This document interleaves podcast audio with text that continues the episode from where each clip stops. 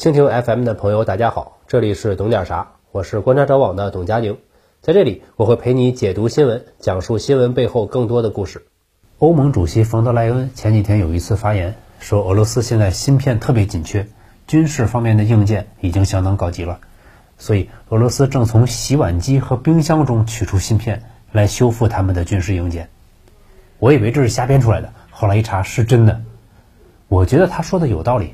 欧洲现在不是正闹能源危机吗？生活用品物价上涨，工业原材料价格也上涨，而且最关键的冬天快到了，冰雪严寒是一个正要面对的敌人。冰箱也是制冰的，也是制造寒冷的，所以冰箱也是制造武器的。那它里边的芯片就应该是通用的。这军事上用的芯片跟家用电器的芯片能是一码事吗？这就好像是说，坦克轮子坏了，赶紧把家里自行车轮子拆下来给换上。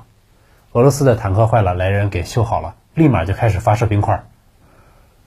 不过冯德莱恩说的也不算特别离谱，俄罗斯的芯片竞争力的确没有那么强。前一阵突然有人想起来了，俄罗斯的芯片会不会被美国卡脖子？后来研究了一通，俄罗斯没有脖子可以卡。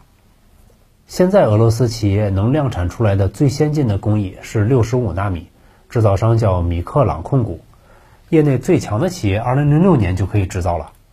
俄罗斯准备在八年之后，就是二零三零年建立二十八纳米生产线。这个水准，我们大陆的企业现在也能做到了。台积电更是二零一一年就达到了。俄罗斯现在芯片的进口主要来源地是亚洲国家，这主要是中低端的。